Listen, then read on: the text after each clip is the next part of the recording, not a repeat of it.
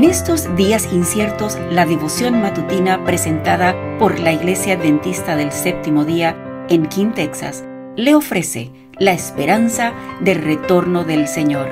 Maranata, el Señor viene.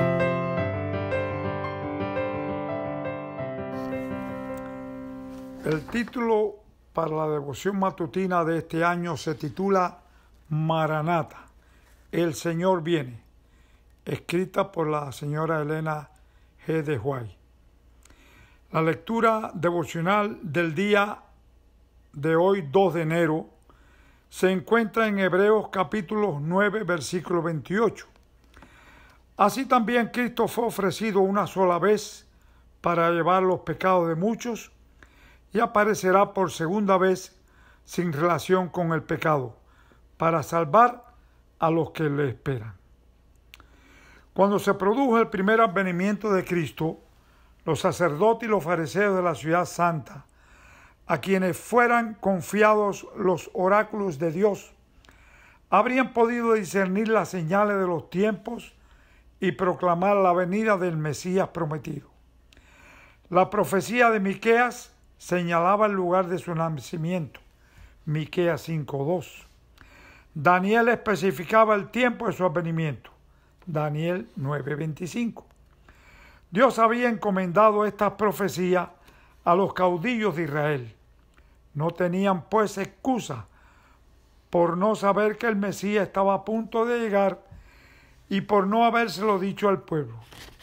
Su ignorancia era resultado del culpable descuido.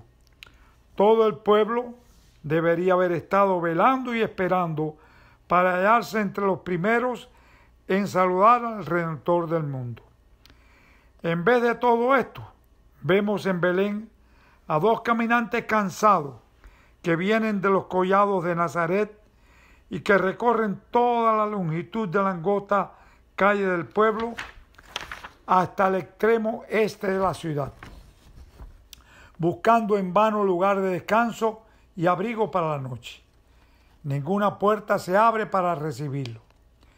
En un miserable cobertizo para el ganado encuentran al fin un refugio y allí fue donde nació el Salvador del mundo. No hay señales de que se espere a Cristo ni preparativos para recibir al príncipe de la vida. Asombrado, el mensajero celestial está a punto de volverse al cielo con la vergonzosa noticia cuando descubre un grupo de pastores que están cuidando su rebaño durante la noche y que al contemplar el cielo estrellado meditan en la profecía de un Mesías que debe venir a la tierra y anhelan el advenimiento del Redentor del mundo. Aquí tenemos un grupo de seres humanos preparados para recibir el mensaje celestial y de pronto aparece el ángel del Señor proclamando las buenas nuevas de gran gozo. Oh, qué lección encierra esta maravillosa historia de Belén. Qué reconvención para nuestra incredulidad, nuestro orgullo y amor propio. Como nos amonesta que tengamos cuidado, no sea que por nuestra criminal indiferencia nosotros también dejemos de discernir las señales de los tiempos y no reconozcamos el día de nuestra visitación. Esto se encuentra en Seguridad y Paz en el conflicto de los siglos, las páginas 358 a 360.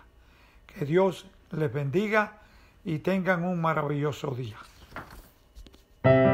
Gracias por acompañarnos.